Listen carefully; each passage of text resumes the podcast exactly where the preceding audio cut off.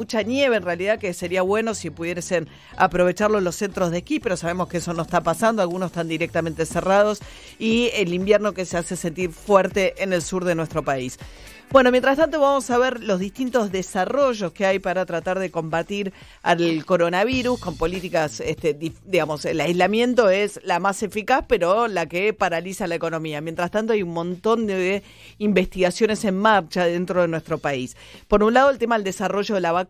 Saben ustedes que eh, ya hay, eh, a partir del mes de agosto, arranca el ensayo para con el laboratorio Pfizer, eh, con voluntarios que se han anotado y que va a funcionar en el hospital militar. Hay un estudio que tiene que ver con darle plasma de pacientes recuperados a pacientes que empiezan a mostrar complicaciones y que pueden derivar en una neumonía, que la idea es evitar que esos pacientes lleguen a la terapia intensiva. Y hay otro desarrollo para el cual ahora se acaba de aprobar y fue muy importante el viernes pasado, la ANMAT le dio permiso para empezar a experimentar en pacientes, o sea, sería el tercer ensayo importante que arrancaría en la Argentina, con plasma, pero en este caso proveniente de caballos. O sea, se le da un poco de del virus al caballo y el caballo es capaz de producir mucha mayor cantidad de anticuerpos que una persona y eso permite eh, otra escala de producción del plasma, creo. Lo estoy diciendo con sin mucha precisión científica seguramente en el lenguaje, pero seguro que me va a corregir si me equivoco Roberto, Roberto Salvareza, ministro de Ciencia, Tecnología e Innovación de la Nación. ¿Qué tal, Roberto? Buen día. Buen día, no, lo estás diciendo muy bien, la verdad que está muy bien explicado.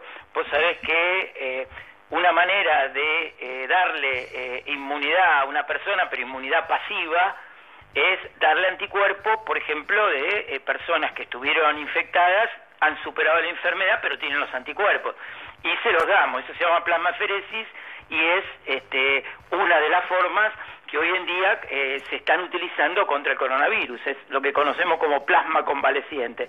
En el otro caso, que es el que vos comentabas, un caso muy interesante de la empresa Inmunova con otra empresa Biol, que se asocian con investigadores del CONICET, eh, eh, investigadores de la Universidad de San Martín, así que bueno, ALIS, bueno, hay todo un conglomerado que se pone a trabajar sobre lo que es este el suero hiperinmune equino, ¿no?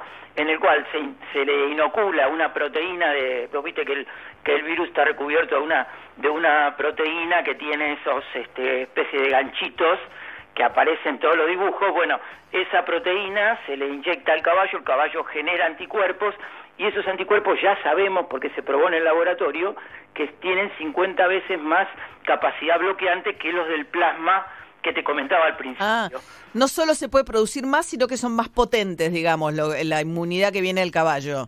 Exactamente, y aparte los concentrás mucho más, porque vos fíjate que sacás mucha más cantidad y luego eso se concentra y tenés un suero hiperinmune, ¿no? Por eso aparece la palabra hiperinmune, ¿no? Porque tiene muchos anticuerpos eh, en, el, en, el, en, el, en el preparado. Bien, esto se va ahora a ensayar, como vos lo decías, se va a probar en 250 pacientes aproximadamente, eh, primeramente en el Güemes, en el Pirobano, en el Hospital eh, Cuenca Alta de Cañuelas, en el Instituto Médico Platense, y luego se extiende a otros 10 o 15 hospitales más para acelerar la cantidad de este, voluntarios que haya para este para este ensayo, ¿no? Y son personas que tienen que estar este, en ese momento ya este, en los primeros días de la infección, no más de 10 días, y en un estado un estado moderado o grave. Eso va a ser el este digamos el ensayo. Claro, que eh, y es el primer ensayo a nivel mundial, ¿no? Que se aprueba de plasma o de, proveniente de, caballos.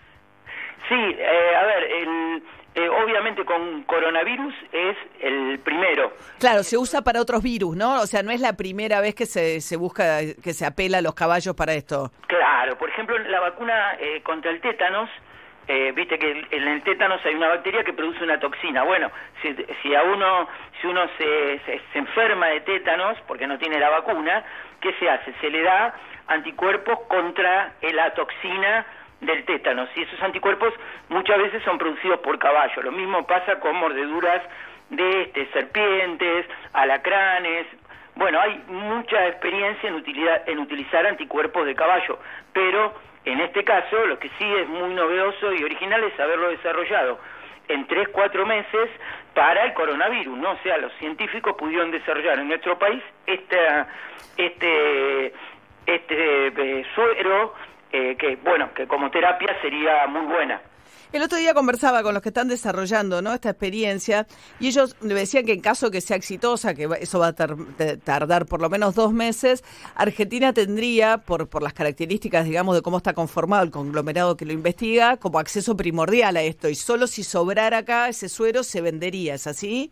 Sí, igualmente que con lo que pasa, viste, con los eh, test de diagnóstico. Hoy en día estamos con 200.000 eh, eh, determinaciones que se han entregado de los de anticuerpos y otras 50.000, 60.000 de los del genoma, de detección de genoma de virus, de diagnóstico. Bueno, obviamente que primero hay que satisfacer la demanda de nuestro país y luego, eh, si es que es posible, eh, queda una producción excedente, esto será eh, o este, exportado o bien donado de acuerdo a las necesidades.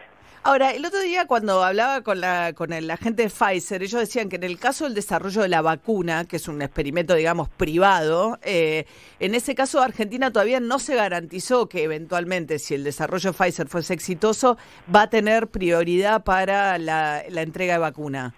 Bueno, a ver, eh, Pfizer se vincula con un grupo de investigadores, esa es la relación ¿no? Investigadores, algunos del CONICET, otros que están en la, en la Fundación ANFAM, pero es una relación entre Pfizer y los investigadores. El, ensayo clínico se va a llevar en el hospital militar. Eh, todos esperan, si bien no hay nada escrito, que bueno, que este, debido a que se implementó con todo el esfuerzo que eso constituye hacer un ensayo clínico, porque piensen ustedes que hay que eh, inocular a eh, 5.000 personas con la con vacuna la mitad y con placebo la otra mitad, para, para ver que este, cuál es el resultado.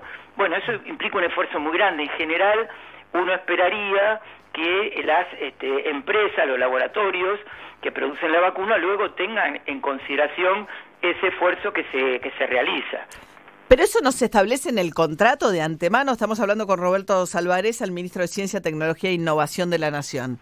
Bueno, a ver, en algunos casos se hace contratos o se hacen contratos de parte del laboratorio con el país o bien se hace algún tipo de acuerdo. En este caso esto no se no se realizó, o sea que eh, tengo por lo menos lo que lo que lo que me comentan este acuerdo es un acuerdo entre los investigadores eh, Pfizer y este, ahí eh, la, expectativa de que esto sea así.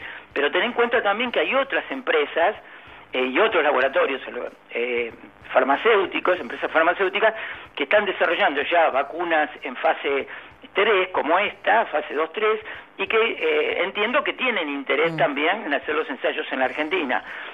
Por dos motivos que vos seguramente lo sabés. Uno, porque hay muy buen nivel científico acá para hacer el ensayo clínico, y en segundo lugar, porque hay una circulación muy activa de virus.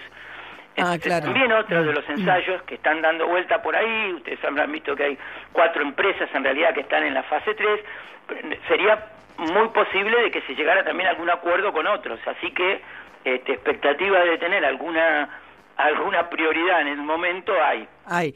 Bien, Juli Rofo, ministro, mi compañera le quiere hacer una pregunta. Sí, cómo no. Ministro, hay eh, becarios del CONICET denunciando que alrededor de 1.500 de ellos se quedan sin beca en este contexto de pandemia, si bien estas becas habrían llegado al final de su término y hoy hay un paro virtual. ¿Cuál es la situación de estos investigadores? A, ver, yo te cuento, porque esto es una cosa bastante eh, compleja de, explicar, pero te lo voy a tratar de resumir. En realidad con CONICET hay 1.200, ¿sí? Pero de estos 1.200 hay 800 que el año pasado resolvieron no continuar en el CONICET, o sea, no se presentaron, terminaban su beca doctoral, que para cual tienen la beca, o sea, terminaban su, su periodo doctoral y no se presentaron a continuar en la beca postdoctoral. O sea, decidieron desvincularse de la institución, y esto te hablo del año pasado, no hablamos del... Entonces, el CONICET dio 3.300 becas para este año, teniendo en cuenta que esta gente se desvinculaba. Entonces ahí está gran parte del problema, ¿no? Porque hay gente que había resuelto no continuar y ahora se pretende que se dé otra postergación cuando no tenían eh, resuelto continuar el CONICET, lo cual está muy bien. Mucha gente puede terminar su beca y este puede... Sí, por ahí cambiaron las condiciones también, ¿no? Del mundo y de todo. Que la resolución se tomó en diciembre, ya por eso